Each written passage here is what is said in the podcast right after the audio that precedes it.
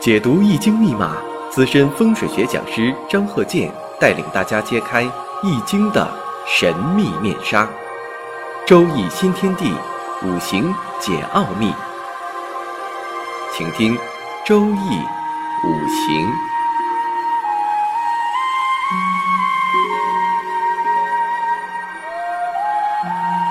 上山微电台荣誉出品。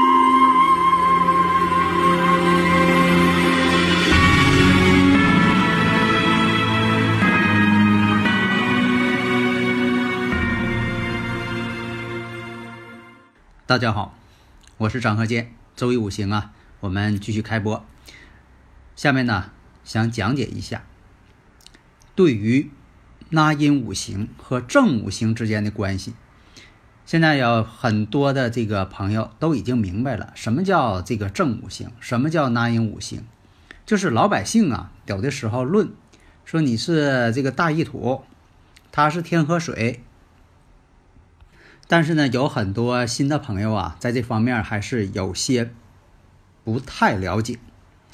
你像说这个七六年和七七年出生的这两年出生的人，如果看纳音五行的话，老百姓呢就说用简单的方法，就这两年出生的人呢，他都叫沙中土。关键是什么呢？这个七七年出生的这个沙中土，老百姓讲就是沙中土命。有可能这个沙中土，他生日五行当中正五行他缺土，这个事情怎么回事呢？大家有很多人呢不理解，而这种疑问呢经常发生。有很多这个听友朋友就说了：“你看我这个上网都查了，我还翻书了，我这七七年出生的呢就是沙中土，沙中土命嘛。那我沙中土怎么还缺土呢？有一部分人呢这个沙中土缺土。”还有呢，你像说这个八零年、八一年庚申辛酉啊，属猴、属鸡的，八零年出生的，八一年出生的庚申辛酉，十六木。但是有可能这两年出生的，生日五行当中，生日时辰这八个字当中，它缺木。因为什么呢？这种判断五行缺失的这个理论体系。它本身呢就是两种体系。举个例子，大家就明白了。比如有一道菜，鱼香肉丝。这个鱼香肉丝啊，它本身没有鱼，鱼香肉丝缺鱼。这个大家能明白了。还有这个，我以前讲过，我说这个辛钠水啊，本身它不是水，它叫水，它不是水。就像以前说笑话似的，老婆饼里边没有老婆。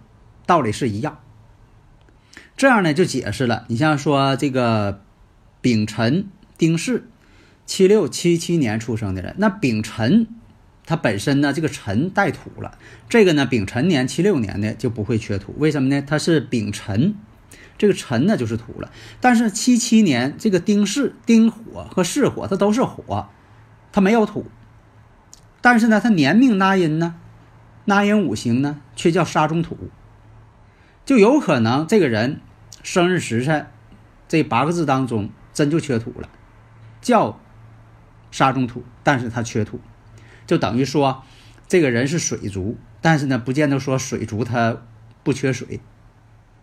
所以大家要明白这两种论法，它是两种体系。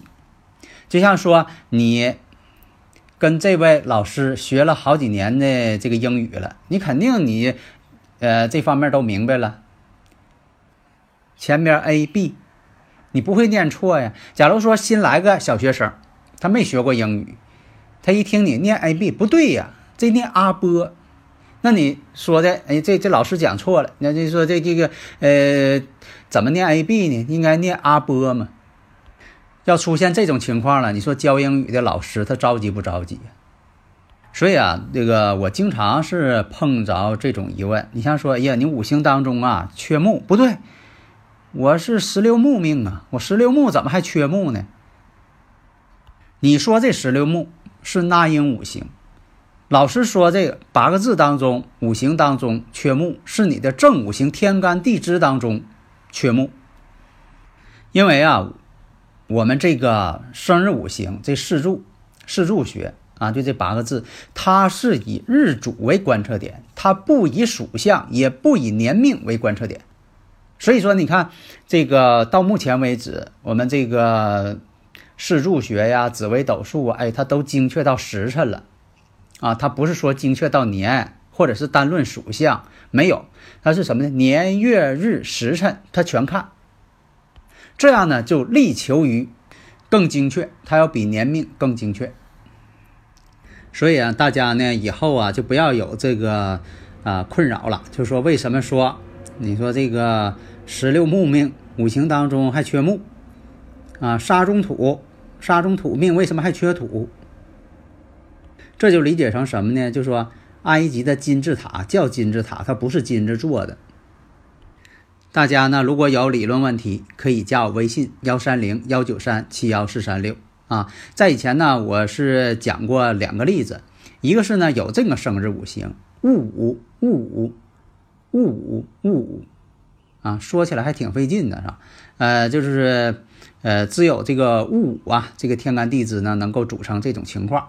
还有一种更特殊的，癸亥、癸亥、癸亥、癸亥，这两个生日时辰呢，现实当中啊，我还真见过。这个生日时辰呢，你看这个戊午有四个戊午啊，这个四个柱上四个戊午，念起来还挺绕口的。这个现实当中我还真见过。呃，能有好多年以前了吧？有个公司呢，招聘一个职员，这公这个职员呢是个女士，她就是有四个戊午。招来之后呢，也不太爱吱声，性格呢比较内向，但是呢性格确实倔强。你安排什么工作，她也不吱声，反正闷头给你干。他觉得干不好了，他也不吱声，第二天不来了。你再问他。他也不说，啊，性格非常的这个倔强，婚姻也不好。当然了，有的时候咱也不方便啊去打听，说你这个呃婚姻怎么样啊，孩子怎么样啊，等等。但是呢，从他这个表现来说，确实很不一般。还有呢，就是四个鬼害，四个鬼害呢，这个我还真就认识。那四个鬼害呢，就是一个。我以前同事的一个朋友，在现实当中也接触过啊，经常接触，性格呢很憨直，太憨了。呃，做什么工作呢也做不好。你要从这个聪明程度来讲呢，啊，确实他好像是低于一般人。人呢倒是好人，本分、诚实，结过婚。但是呢，没有子女，后来又离婚了。今年呢，又结婚了，但没有呢正式的履行这个手续。但是两个人在一起过，呃，这个女士呢，比他大二十多岁。女方呢是有孩子的，但他没有孩子。这个人呢比较吃苦耐劳，啊，干活呢就说的倒是挺能干，但是只能干一些这个简单工作。一直在呢努力工作养活这个娘俩，所以呢，你看这个特殊的格局，我觉得并不怎么好。因为啊，这个是个癸亥的，癸亥癸亥癸亥癸亥。你说这个日主呢是癸亥日，那癸亥日啊，阴差阳错日，十恶大败日，而且呢，这个呃天干地支全是水。所以有的人呢，这个以前说过，这特殊格局好啊。你看现实当中这两种，这两个人真实的人我都见过，不好。特别这个癸亥癸亥癸亥癸亥太不好了。下面呢，应广大听友的要求，讲一下呢外峦环境，就是你这个买房子什么样的外峦比较好，跟自己的生日五行啊怎么搭配，这是关键。你像说这个呃生日五行。啊，你看看呢，适合买什么样的房子？这房子呢，一定要讲究坐向，坐向是第一位的。你像有这个生日五行当中啊，以什么为财星啊？是否是以财星为用神呢？所以啊，凡是啊要想挣钱的，你说我这个要挣些钱，财是养命之源嘛。无财不可养道嘛。你说什么都啊不需要钱，这不可能的。所以啊，这个特别是做生意的朋友，你像这个要知道啊，要选择一个商业发达的这么一个地区，选个什么样的比较合适呢？这是大家呀特别关心的一个问题。所以说，你看呢，这个世界各地，凡是这个商业发达的地区，它一定是山水汇聚的地方，有好的一个地理环境。所以一定要求啊，这个建筑必须什么呢？宽广、平整、四方或者方正、圆满。当然了，你说盖房子都盖成四方的，那也不好看。所以有的这个听友朋友说呀，你看，呃，你现场告诉我说的这个电视背景墙上可以有射灯、筒灯的，那这个我沙发后边也都安上呗，要不它。光有前面有灯，后边没有灯啊，瞅着不得劲儿。其实呢，这个前边电视背景墙那叫前途。沙发这个位置代表什么呢？代表地位。那么呢，头上这个百会穴，古人讲是不能有灯照的。你看，在以前那个有些戏剧哈，凡是这个犯错误的人啊，要罚他了，脑袋顶上要点个灯。还有什么？你看有一些这个情节，这个人跟他躺着，脑门上放一盏灯的，那是你说这什么情况？那都是不好的情况。所以呢，这个头上边呢，沙发上边不能有灯，你不能为了说的视衬对称。那你咱就打个比方，那你买个汽车，那汽车呢，它必须得有前大灯，对吧？但你说的为了对称，你把汽车后边呢也安两个大灯。你说我后备箱上安两个大灯，那是不行的，那是违反规矩的。所以选择户型，第一呢要看坐向，这个坐向怎么看呢？最好是专业的拿罗盘现场勘测。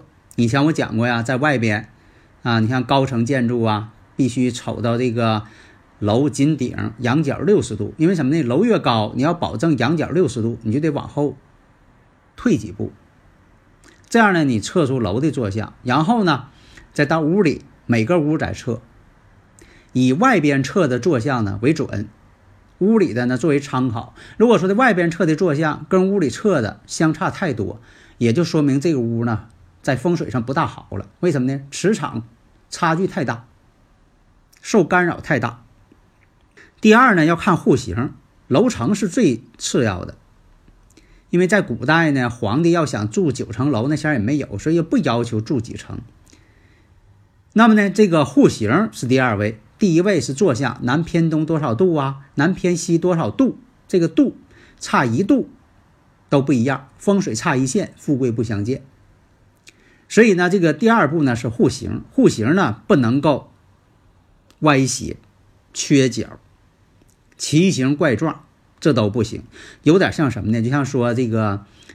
音响当中的音箱一样，这个音箱啊，这个形状它决定了音质好坏。你要把这音箱做的奇形怪状的，它声音呢也不会悦耳，也不会好听。所以啊，在选择楼盘的时候，我们经常看到啊，你像这个高楼大厦中间夹一个矮小的房子，会一小块非常奇形怪状的这么一个地方。那么夹在这个大厦中间的矮房子就受到了左右高楼的压迫，那气势肯定不行，也不容易接纳旺气。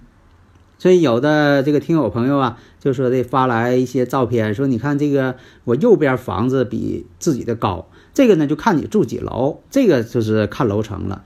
如果说呢你要是呃高楼啊，你住的呢稍微低一点儿。右边高的这个房子呢，问题倒不大。如果说你住的是矮的金顶金顶层，你说我住的矮楼这边的金顶层，那么右边的高楼呢，就对自己呢有影响了。另一个呢，商业用地，有的时候呢喜欢冲。你像这个自己要住的房子，最好防止有路冲。你像有一条路啊，一条直路一杆枪嘛。这条路呢，对你窗户就冲过来了，或者是对你的大门就冲过来了，这个呢就是犯了这个相冲的这个毛病了。但是如果是商业，那就看什么呢？冲的是旺方还是衰方？如果冲的是旺方，这个相冲的反而是好事儿。你看有的是旺方啊，选择丁字路口的，选择十字路口的，选择有路相冲的，有些商贸啊，一些商场，反而呢生意更好。但是大前提呢，要求冲的是旺方，不能是衰方。所以啊，有的时候相冲，当时是旺方，但地运一过呢，变了衰方了呢，那可能就不如以前了。你像我们知道这个上海的外滩对面还有这个浦东，你像这个外滩那个位置呢，它建在了一个反攻的位置上，所以注定呢，这也注定了在以前这些国外的一些冒险家啊，他也不会长久。相反呢，新起的，你像这个浦东，那这个位置。大家呢可以看一看这个地图，大家呢以后就能够领会。好的，谢谢大家。登录微信搜索“上山之声”或 SS Radio，关注上山微电台，让我们一路同行。